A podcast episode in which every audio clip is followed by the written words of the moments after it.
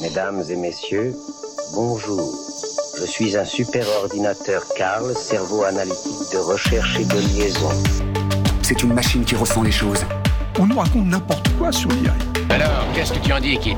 Moi, je n'en dis rien du tout. Que la créativité, elle reste Bonjour à toutes et à tous, je suis Jean-Philippe Clément, bienvenue sur Parlez-moi d'IA, Parlez-moi d'IA sur Cause Commune, la radio pour débattre, transmettre et comprendre. Transmettre et comprendre, c'est aussi l'objectif que se fixe cette émission sur le sujet spécifique des data, des algorithmes et des intelligences artificielles. Nous avons 30 minutes pour essayer de mieux comprendre ces nouveaux outils. Cause Commune que vous pouvez retrouver sur le web, cause-commune au singulier.fm, avec sa superbe app Android également qui est, qui est présent sur les stores, sur la bande FM à Paris, sur le 93.1 et le DAB+, en podcast sur votre plateforme préférée. En parlant de podcast, si vous êtes dessus, merci de, liker, de mettre des étoiles, de mettre des commentaires. Tout ça, ça manipule l'algorithme et c'est bon de manipuler un algorithme. Euh, merci beaucoup Jérôme Sorel de réaliser cette émission. Merci Olivier Gréco, notre directeur d'antenne, de nous permettre de parler de data et d'IA euh, ici. Cette semaine, nous allons aborder la question des limites techniques de différents systèmes d'IA qui nous sont souvent présentés comme parfaitement matures et opérationnels, mais dont l'usage et les conséquences peuvent être gravissimes pour un pays, pour une société, surtout pour des individus et leur liberté. Euh, les systèmes de reconnaissance faciale. Ce sujet est particulièrement sensible euh, jusqu'à son adoption définitive à l'Assemblée en mars 2023, la loi relative au JO 2024 et à la sécurisation des événements a tourné autour de ce système pour finalement le rejeter. Au final, la loi prévoit quelques dérogations et expérimentations de la vidéosurveillance intelligente jusqu'au 31 mars 2025. C'est quand même très très loin des JO. Euh, et d'ailleurs, le Conseil constitutionnel a un peu questionné ce, délai. Euh, les caméras seront capables de détecter en temps réel des événements prédéterminés comme des mouvements de foule, un sac abandonné, des comportements suspects dans les lieux accueillant des manifestations, à leur abord ou dans les transports en commun. Tout ceci ne concerne pas la reconnaissance faciale. Mais on voit bien que le législateur a manié ce sujet avec des pincettes. Et pour cause, c'est explosif pour nos libertés, et certaines histoires d'erreurs techniques dont on va reparler font froid dans le dos. Euh, c'est donc une question complexe. Mais heureusement, notre invité du jour va pouvoir nous guider. Euh, il est journaliste spécialisé, reconnu, euh, avec ses articles détaillés, notamment depuis de nombreuses années sur Internet Actu, euh, sur différents blogs, le sien notamment, hubertguillot.wordpress.com, et même parfois au micro de cette radio, il était encore là euh, septembre dernier, il a aiguisé l'esprit critique numérique de plusieurs générations depuis le début des années 2000. Bonjour Hubert Guillot. Bonjour, merci. Merci d'être avec nous dans le studio de Cause Commune ce matin, en cette heure matinale et fraîche. Hubert, Hubert je voulais, tout d'abord vous adresser publiquement mes excuses et vous dire aussi un peu ma fierté. En effet, quand je vous ai contacté pour vous proposer cette émission, vous avez eu l'honnêteté, euh, et, assez c'est rare, de me dire que nous avions réussi à vous surprendre à l'écoute d'une émission précédente consacrée à l'intégration de l'IA dans Parcoursup. J'en suis vraiment désolé, vraiment, vraiment, mais particulièrement fier, euh, puisque l'on sait que vous préparez un essai sur le sujet. Euh, nous y revenons peut-être juste après. Euh, laissons, laissons ceux qui n'ont pas encore écouté cet épisode le découvrir, euh, pour être aussi surpris que, que vous potentiellement. Hubert, parlez-moi d'IA. Vous êtes euh, revenu sur les limites de la reconnaissance faciale dans un article récent euh, détaillé euh, que nous allons remettre en description de, l'émission. Euh, tout d'abord, bah, peut-être nous expliquer comment ça fonctionne finalement la reconnaissance faciale avec, avec l'IA telle que vous la comprenez. Alors, euh, le problème de la reconnaissance faciale, c'est qu'on pense qu'on est dans un épisode de NCIS, alors qu'en fait, on est dans un épisode de Derrick. euh, on pense que ça fonctionne vraiment euh, euh, magnifiquement. Il suffit de mettre une photo dans un système et vous allez avoir le matching parfait qui va vous sortir euh, Un pour un. euh, la, la personne euh, euh, qui correspond exactement à la photo euh, qu'on qu'on- qu'on a intégrée dans le système. Et ça marche comment chez Derrick ça? Chez Derrick, il n'y en a pas, donc euh, ça fonctionne pas en fait. Et en fait, c'est ça le problème. C'est qu'on on, on pense aujourd'hui que tous nos systèmes techniques sont extrêmement fiables, euh, euh, extrêmement précis, et euh, en fait, c'est pas le cas du tout. La plupart du temps, ils sont défaillants. Et c'est ce qu'on va essayer de regarder Oui, bien justement sûr, bien avec, sûr. avec la reconnaissance faciale. C'est pourquoi est-ce qu'ils sont défaillants et comment ça fonctionne. Et, et du coup, on peut peut-être partir sur, dans le fonctionnement sur les sources de données. Finalement, aux USA par exemple, ou ailleurs, c'est quoi les sources de données principales de la, de, de, de la, de la reconnaissance faciale? Alors, On s'appuie sur quel fichier? Alors, les, les sources de données peuvent être multiples. Euh, euh, aux États-Unis, l'une des plus grosses sources euh, qui soit, euh, c'est en fait euh, la base de données euh, des personnes, euh, des, des, des permis de conduire. Oui, Donc, avec euh, des millions d'Américains euh, euh, qui sont euh, pris en photo d'identité. dont quoi. on a pris une photo d'identité Oui. d'eux sur leur permis et qui sont mises dans cette base de données. Alors bien évidemment, ces photos d'identité sur ces permis sont des photos souvent anciennes. Hein. C'est au moment où vous avez votre permis que la photo est prise et intégrée dans cette base. Donc ça, c'est l'une des bases les, les, les plus utilisées en fait aux États-Unis. Il y en a plein d'autres. Les polices municipales ont aussi leur propre base. Euh, les agences fédérales ont également des bases euh, qu'elles utilisent. Il y en a qui récupèrent des choses via euh, des systèmes sur Internet, donc des, des, des données et des photos qui viennent de tout et de n'importe où. Et voilà. Donc il y a des tas de bases de données différentes qu'on peut interroger via ces systèmes. D'accord. Et donc du coup, on lance finalement une requête, une recherche sur ces bases à partir d'une photo. Alors, euh, prenons Ah. deux choses par le débat. Oui. D'abord, vous avez une photo Ouais. Qui vient souvent en fait d'un système de, de, de vidéosurveillance. Généralement de euh, très bonne qualité. Généralement, justement, de très mauvaise qualité, avec des anglages qui sont très problématiques. Hein. Vous avez des gens qui sont vus du dessus, euh, vus de côté, etc. Donc, vous avez déjà ce, ce premier flux de, de, de, de données, de photos, Ouais. qui sont souvent de mauvaise qualité, pixelisées, floues, dans l'ombre, en noir et blanc. euh, euh, donc, déjà, rien ne va, en fait, Ouais, ouais. dont on va extraire une ou deux photos pour les intégrer dans cette base. Le problème, en fait, c'est que déjà, quand on fait ces choix d'intégrer cette photo, c'est euh, quelle est la qualité, quel est l'anglage, quelle est la pose, quel est le flou qui est donné, est-ce qu'on voit bien le visage ou pas.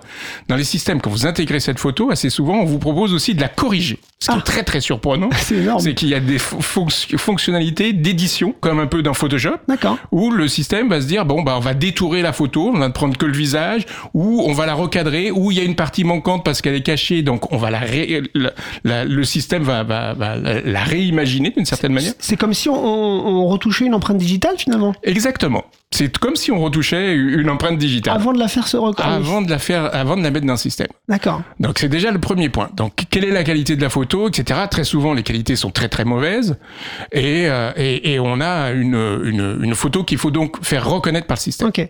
Ensuite. Ensuite, euh, une fois que vous mettez cette photo dans le système, euh, vous allez devoir choisir les bases de données que vous allez interroger. Oui. Donc à nouveau, euh, prenons la base des permis de conduire. Vous avez bien compris que euh, le l'âge de la personne, par exemple, qui est en photo, ne va pas correspondre du tout avec l'âge des personnes qui sont dans les bases, par Oui. exemple. Et Forcément un mais- décalage. forcément des décalages, donc forcément des problèmes d'appréciation autour de ça. Donc le système euh, euh, est censé fonctionner. Normalement, on le dit euh, à partir des traits du visage. C'est-à-dire Ouais. qu'il va essayer de, de, de regarder une sorte de, de, de modélisation des traits du visage, qui est problématique en soi. Hein. Ça rappelle euh, des, des vieilles choses euh, comme la, la, la, la physiogonomie, si je Ouais, me trompe pas.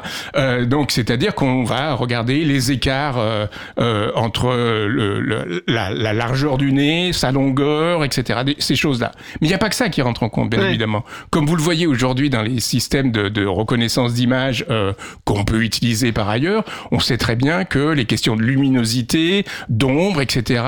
euh, vont favoriser ou pas la profondeur, la qualité de la photo, vont favoriser ou pas certains types de reconnaissance, vont mettre en valeur des profondeurs, euh, euh, comme vous-même quand vous prenez une Bien photo sûr, en fait, même de vous, vous Mm. avez des tas de photos différentes où, où vous dites, bah, je me ressemble pas du tout d'une photo à l'autre. Donc la source elle est biaisée et la, et la, et la, la base de données qui va être interrogée, bah, elle est aussi pleine de biais potentiels. Elle est pleine de biais potentiels. Donc, bien évidemment, par exemple, sur ces systèmes, euh, des difficultés pour reconnaître des personnes âgées, des enfants, Ouais. euh, des femmes qui sont souvent moins nombreuses euh, dans les bases de données euh, données. Une fois que ce- cette photo est rentrée Ouais. et que la base de données est sélectionnée, on lance la recherche et là vous avez donc des résultats, un matching comme on dit. Donc euh, le système définit que bah il y a euh, cette photo, il y a 85% de chance, elle match à 85%. où elle match à vous disiez, c'est qu'il 98%. n'y a pas une proposition. Ah non, il n'y a, il pas une proposition. Une fois que vous rentrez la photo, vous avez une liste de propositions qui sont faites avec des, des scores, en fait, hein, qui peuvent être des pourcentages ou un, ou un chiffre euh, aléatoire, qui vous donne en fait une, une, Concordance. une concordance, Ouais. tout à fait, un, un matching, euh, euh, voilà. Mais sans qu'on comprenne vraiment sur quoi est fait ce matching. Ouais. Est-ce que c'est vraiment C'est pas expliqué. les traits du visage, la couleur de peau qui est prise en compte, etc. Non, vous avez juste un chiffre. Il n'est pas expliqué les Mm. raisons de cette concordance. Et vous avez donc une liste avec une personne qui est à 95%, une autre qui est à 87%, etc.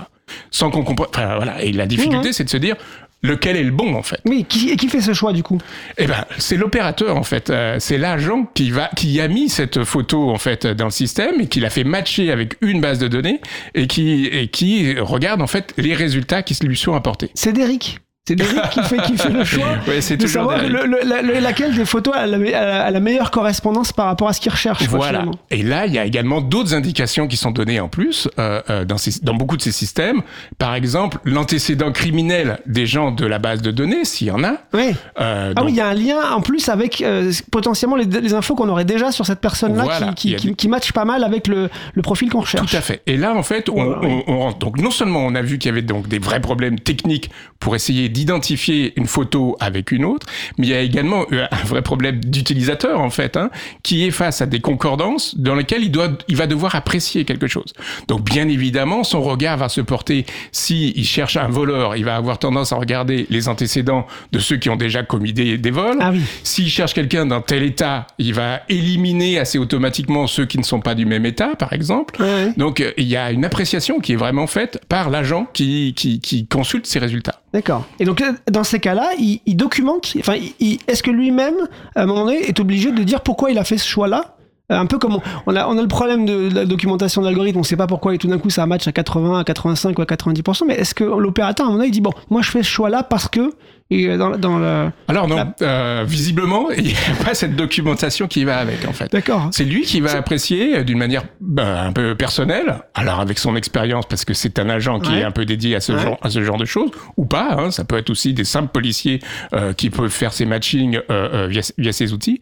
Et donc c'est lui qui va dire, bah voilà la personne que j'ai rentrée, voilà les, les concordances que j'ai, a priori ça serait plutôt celui-ci, plutôt que tel autre, etc. Et il va en éliminer plein, hein, parce qu'en fait la proposition vous fait plein de propositions, enfin la- le, Ah ouais. le traitement vous fait plein de propositions, vous avez une liste de 10, 15 euh, ou 20 personnes qui sont sorties, et vous en choisissez un parmi les 20. Donc Oui. le reste c'est des faux positifs, et peut-être que cette personne que vous avez aussi choisie est peut-être aussi un faux positif. D'accord. Écoutez, déjà, on a, bien posé le- le- la situation. Euh, je vous propose qu'on fasse une petite pause là pour digérer toute, toute ces, cette belle proposition euh, technique. Euh, la, la pause que je vous propose aujourd'hui, je fais un peu une infidélité à, à Garlaban, notre programmateur musical, car je suis tombé sur une euh, merveilleuse balade que je voulais vous faire partager comme ça le, matin un peu tôt. Euh, Ça, ça va nous faire sortir, ça va nous faire voyager. Euh, je vous propose d'écouter euh, Moonboy de Inès Damaris. Ça vient juste de sortir, c'est en ligne, c'est une jeune chanteuse. On écoute Inès Damaris.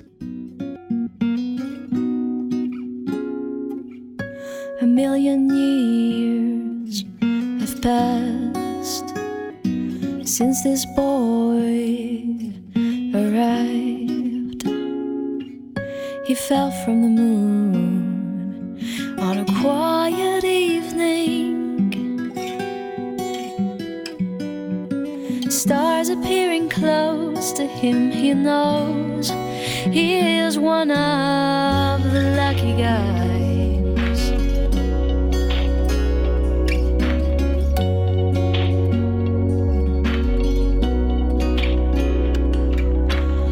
Dressed up.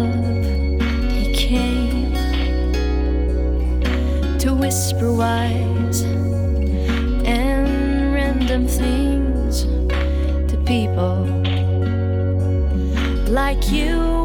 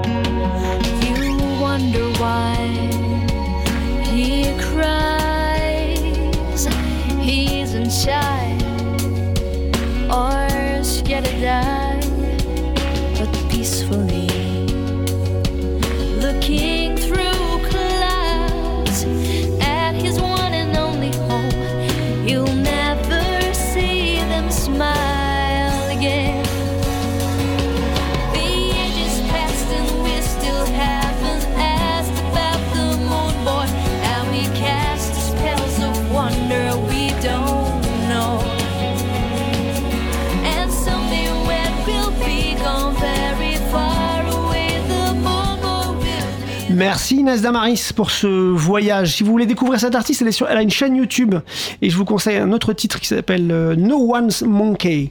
Vous êtes toujours sur Cause Commune euh, en FM 93.1 à Paris, toujours Parlez-moi d'IA, toujours l'épisode consacré aux limites de la reconnaissance faciale euh, de, via l'IA en fait avec Hubert Guillot, journaliste spécialiste de ces questions numériques. Hubert, donc on, avait, on avait, on a fait un peu le point sur comment ça, ça fonctionne. Est-ce qu'aujourd'hui quand même c'est un peu encadré tout ça? Est-ce que, c'est comment c'est encadré, comment c'est réglementé euh, euh, aux États-Unis ou euh, ou, ou en France ça, ça, ça marche comment la réglementation autour de tout ça? Bah, il y en a pas en fait. Aux États-Unis, Ah, il n'y a pas de réglementation sur les usages de, de la reconnaissance faciale, à part les dispositions que peuvent prendre certains États, villes ou, ou certaines polices en fait. Il n'y a pas de, de réglementation unifiée. Il y a des tas de, de, de, de collectifs qui appellent à son à sa non-utilisation, à son bannissement en fait, Ouais. parce qu'évidemment, euh, euh, vous, vous avez compris que ça génère en fait euh, énormément de problèmes. Alors parlons, parlons des, des- des- problèmes qui ont été qui ont été euh, mis en avant, euh, notamment en fait par une chercheuse qui s'appelle Claire Garvey, Oui. euh, qui a beaucoup étudié euh, le sujet et beaucoup étudié les erreurs euh, du sujet et pourquoi les erreurs finissaient par arriver. Euh, notamment à un moment donné, Claire Garvey a, a fait un, a fait, a fait une découverte. Oui, se- assez simple, grosso modo. Donc, elle a fait un test, en fait. euh, euh, donc, elle a pris une photo et elle a interrogé depuis deux algorithmes de reconnaissance faciale différents, reconnu et soi-disant mature. soi-disant matures, et sur des mêmes bases de données. Hein. Ah oui, carrément. Elle a utilisé Mmh. deux fois la, le- Même source. Les, les mêmes sources, en fait. Et en fait, les deux propositions ont sorti euh, euh, des, des, des réponses qui ne correspondaient absolument pas. C'est-à-dire que dans la première base, on vous renvoie euh, 10 réponses, dans la deuxième base, on vous renvoie 10 autres réponses, et ce ne sont pas les mêmes personnes, aucune. alors qu'on interroge la même base de données. Donc, ce qui veut dire que les deux logiciels de reconnaissance faciale ne reconnaissent pas du tout, depuis les mêmes bases de données, à partir d'une photo identique, les mêmes personnes. Ah, D'accord, ça pose un, petit problème effectivement. C'est un énorme problème en Mmh. fait. C'est- même pas un petit, c'est vraiment un énorme problème en fait. C'est euh, on, on voit ici tout le manque de fiabilité en fait de, de ces technologies qui nous sont présentées comme sûres, euh, euh, euh, euh, fiables, efficaces, etc. Et non, quand vous les regardez très concrètement, les, les résultats qu'elles renvoient ne sont pas les mêmes. Et donc Bien évidemment, enfin, c'est un vrai problème démocratique derrière. euh, qui, euh, selon le, le, le, logiciel que vous utilisez, vous n'avez pas la même réponse, donc vous n'avez pas les mêmes coupables potentiels, en fait. Et là, en fait, en- il faut quand même savoir qu'en France, depuis 2015, après, a, priori, la police nationale et 200 polices municipales utilisent un logiciel d'analyse de vidéosurveillance, donc qui, fait un peu ce que, va faire le, logiciel euh, pendant les JO, c'est-à-dire repérer les événements un peu impromptus, euh, euh, mais qui fait et, mais, et qui a potentiellement une fonctionnalité de reconnaissance faciale hein, qui s'appelle vidéosynopsis et qui n'est pas soi-disant activée. Alors que bon, voilà, le logiciel il est complet quand il est livré.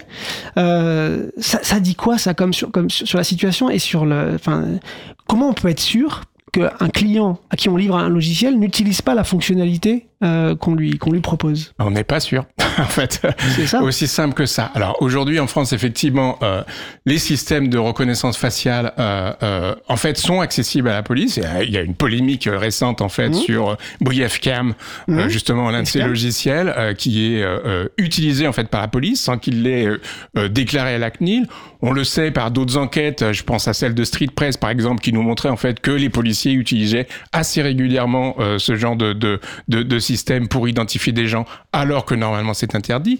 Et bien évidemment, la vidéosurveillance automatisée, donc c'est-à-dire le fait non pas de reconnaître des visages, mais de reconnaître des Situation. des situations, des, des, des couleurs de vêtements, des, des gens qui passent d'un d'un Ah écran à un pour- autre. en fait. poursuivre- poursuivre un- voilà, pour un- poursuivre des, un certaines individu. per- un- Mm. des individus euh, sont également tout à fait problématiques. Il y a une enquête de Mediapart euh, de la semaine dernière ou, de, ou la, la semaine d'avant qui montre justement euh, les tests qu'a fait la SNCF euh, sur ces systèmes et qui montrent en fait que bah, bien souvent en fait bah, ça, ça ça fonctionne pas très bien non plus en fait. D'accord, ils n'arrivent pas à suivre quelqu'un dans, dans une gare. euh, En fait, euh, contrairement à ce qu'on nous raconte, ça. ça. ne marche pas si bien. On n'arrive pas à suivre quelqu'un euh, d'un écran à un autre. Il suffit que son la couleur de son vêtement euh, change avec la luminosité pour qu'on le perde, etc. Donc tous ces événements, en fait, euh, tout, tout cela nous est vraiment raconté avec une sorte de déficience absolue, alors que ce n'est vraiment pas le cas. Et- ça serait quoi les- les- justement les pistes d'encadrement? Qu'est-ce qu'on devrait graver? Dans le marbre euh, vis-à-vis de ce, de ce- Alors à part de, potentiellement dire euh, jamais. On a, on a reçu hein, ici euh, de, euh, Quentin Barim de, de Wintix qui fait de la reconnaissance vidéo justement euh, de, de comptage de flux et qui a dit, hein, qui, a, qui a dit nous, on- même si notre euh, système, euh, si on, on mettait une meilleure caméra, si on mettait, on pourrait, nous on fera jamais de reconnaissance faciale. Il y a, il y a des gens qui s'engagent quand même. à- Oui, oui, il y a des entreprises à qui s'engagent à ne pas faire de reconnaissance faciale. Je pense qu'ils ont assez raison, vu les défaillances en fait des systèmes. Le problème, en fait, c'est qu'aujourd'hui, on achète des solutions euh, sans savoir euh, ce qu'elles permettent, ce qu'elles permettent pas, leur taux d'efficacité, et qui est très très faible en fait. Quoi. Ouais. Donc il y a un vrai, il y a un vrai problème. En fait, ces outils ne sont pas sérieux, C'est ça. et on les vend comme étant des ça. outils extrêmement sérieux. Et je pense que là, il y a un vrai problème euh, démocratique. Et c'est vrai que dans d'autres situations euh, d'IA, de fonctionnalité, quand vous avez 85% ou 90% de concordance, ça peut bien se passer quand c'est pour une recommandation d'itinéraire ou comme une, une recommandation. Mais quand il s'agit potentiellement de euh, votre euh, implication dans une situation criminelle qui peut vous emmener, alors euh, on, mettra le lien vers, vers votre article, mais il y, a des, y a des dizaines de situations mais catastrophiques, des gens qui se retrouvent impliqués dans des procédures, qui ne savent même pas qu'ils sont impliqués dans la procédure parce que initialement il y avait eu un système de reconnaissance faciale qui les avait fait matcher, et on se retrouve comme ça euh, complètement embarqué. Euh, donc euh, on parle de concordance souvent avec, avec l'IA, mais euh, on n'a pas la même, la même conséquence. Oui, finalement. oui, tout à fait. Cette concordance est, est vraiment problématique. Et quand dans des situations en fait euh, très très très très graves en fait, comme celle-ci, hein, où, où, où- où on, on essaie d'identifier un criminel potentiel, bah derrière ça va déclencher en fait une enquête, une, une correspondance. On va aller chercher cette personne pour l'arrêter en fait, sans qu'elle sache nécessairement qu'elle a été reconnue en fait par un système de reconnaissance faciale, sans qu'on fasse nécessairement toujours l'enquête euh, euh, euh, nécessaire pour dire bah il était bien là au bon moment ou, ou pas, etc. Il y a des tas de cas comme ça qui, qui sont documentés. Et puis il y a aussi des tas de cas sur lesquels on ne sait pas si ça a matché vraiment ou Ouais. pas, etc. Donc on a bien compris. Euh, pour l'instant, on n'y est pas du tout en France, mais même en Europe globalement. Euh, en tout cas, c'est pas autorisé officiellement et c'est pas aussi euh, euh, dans les mœurs de- de- de- des services de sécurité ou autres. Euh, qu'il va falloir continuer à être vigilant sur ce Il faut être extrêmement vigilant et surtout ce dont on a besoin en fait, c'est de se dire que bah, ces systèmes ne sont pas aussi euh, infaillibles qu'on le pense en fait. Oui. Et je pense que voilà, la télévision, la culture générale nous a montré un peu le- le- le- l'erreur inverse. NCIS. Voilà, les experts NCIS euh, euh, nous montrent exactement l'inverse. On pense que tout ça c'est magique. Il suffit de, de cliquer sur un bouton euh, pour avoir la correspondance. En fait, non, c'est vraiment pas le cas. C'est pas magique. Ça fonctionne pas. Ça fonctionne mal. C'est extrêmement défaillant et donc extrêmement problématique. Ouais. Bah, écoutez, merci beaucoup pour ce, pour ce point. Euh, et parce que voilà, je pense que c'était, important de- d'en, parler euh, pour, pour bien, bien comprendre. Euh, J'en profite, vous êtes à ce micro. Est-ce qu'on peut revenir un petit peu sur Parcoursup? Est-ce que vous pouvez nous dire un peu, vous allez bientôt sortir ce- cet essai hein, sur, sur Parcoursup. Euh, Est-ce que vous pouvez nous en dire un peu plus sur, sur ce, que vous, ce que vous avez découvert, ce que vous avez... euh, On, on est sur la même chose en fait. On pense encore une fois avoir des systèmes infaillibles, alors que, bah, encore une fois, ils ne le sont pas en fait. C'est le vrai problème pour moi du numérique, c'est qu'on a vraiment tendance à penser que ces systèmes sont parfaits et euh, arrivent à distinguer, discriminer, euh, euh, euh, préciser les choses, alors que non. Dans Parcoursup, par exemple, voilà, on est censé distinguer les, les élèves, les lycéens, selon leur niveau de note. Donc, chaque commission locale va recevoir des tas de dossiers d'élèves et vont essayer de les distinguer les uns des autres en, en faisant une sorte de, de, de, de- matching, encore une fois de matching, encore une fois. Mais ce matching, c'est ça va prendre les notes, etc. Le problème de ces, de, de ces, de ces prises en compte, en fait, par exemple sur les notes, c'est que vous allez comparer, euh, vous allez avoir des tas d'élèves qui sont candidats. euh, on, va, on, va essayer de, de, voir le nombre de points qu'ils ont, euh, leur moyenne, etc. Et on va essayer de les distinguer tellement qu'au final, on a deux élèves qui ont 11,25 et 11,26, et on va dire qu'entre eux, il y a une différence. C'est-à-dire qu'entre eux, il va y avoir un qui va être pris dans cette formation et l'autre qui ne va pas aller être pris.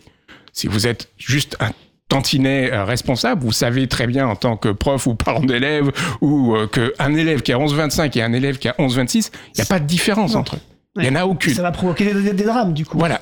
Donc, en fait, on a un système qui euh, renforce la, la- la précision, Ouais. la précision du calcul, mais qui ne renforce pas en fait les différenciations en fait. Et donc l'idée, ça serait quoi? Ça serait de continuer à l'utiliser, mais en n'ayant pas forcément quelque chose d'aussi euh, tranché euh, en termes de résultats, ou c'est complètement l'abandonner, euh, faire autrement, imaginer d'autres choses? Alors, je pense qu'on peut euh, tout à fait faire autrement et, et d'autres choses. Par exemple, il y a un grand problème dans Parcoursup aujourd'hui, c'est que la motivation des élèves, elle n'est pas prise en compte par le système. Ouais. C'est-à-dire, grosso modo, ce qu'on regarde principalement, ce sont ses notes, ses moyennes, etc., dont on va faire un classement à partir de ça. Et la motivation, elle est juste dans la lettre de motivation, mais cette motivation n'est pas scorée, en fait. 1500 signes, ouais. Voilà. Et n'oubliez pas que ces lettres de motivation, quand vous avez 5000 élèves, sont toutes les mêmes, en fait, grosso modo. Euh, on peut distinguer certaines, Ouais. mais très peu. Donc la motivation, en fait, n'est pas prise en compte. On fait un système où on promet aux élèves, on va prendre en compte votre motivation pour vous affecter aux endroits où vous voulez aller. Et en fait, c'est une fausse promesse, encore une fois, parce que la motivation, elle n'est pas prise en compte par le système. D'accord. Donc je pense que ça aussi, c'est un... faudrait peut-être améliorer les choses, Euh, Euh, peut-être avoir plus de diversité dans la manière de le présenter, la motivation aussi. Euh, Certainement, et puis aussi euh, plus de ah, derrière parcoursup. En fait, c'est le système de l'éducation nationale. Aujourd'hui, la difficulté, c'est le manque de place dans des tas de formations, trop de place dans certaines comme les grandes licences générales, et à l'inverse, pas assez de place dans certains BTS parce qu'il y en a pas assez en fait. Donc la grande difficulté de parcoursup, parcoursup organise un matching entre tous les candidats et le nombre de places qui sont disponibles. Il le fait assez bien. Hein, vu Ouais, que la- ouais. tout, tout, tout le monde remplit la place. Le problème, c'est qu'il y a plein d'insatisfactions. Selon les méthodes qu'on prend, c'est entre 10, 20 et voire 40% d'élèves qui sont insatisfaits par les résultats de Parcoursup. C'est un très mauvais résultat. Et 30% qui, à minima, euh, euh, quittent le premier cycle qu'ils ont choisi initialement. Tout à fait. Donc c'est quand même euh, effectivement des, des drames de- d'orientation et de- d'années on pourrait dire ça comme ça. mais- Oui, oui, tout à fait. D'autant plus quand vous avez une année perdue, en fait, la deuxième année où vous repassez d'un Parcoursup, vous n'avez pas une, une meilleure affectation la plupart du temps.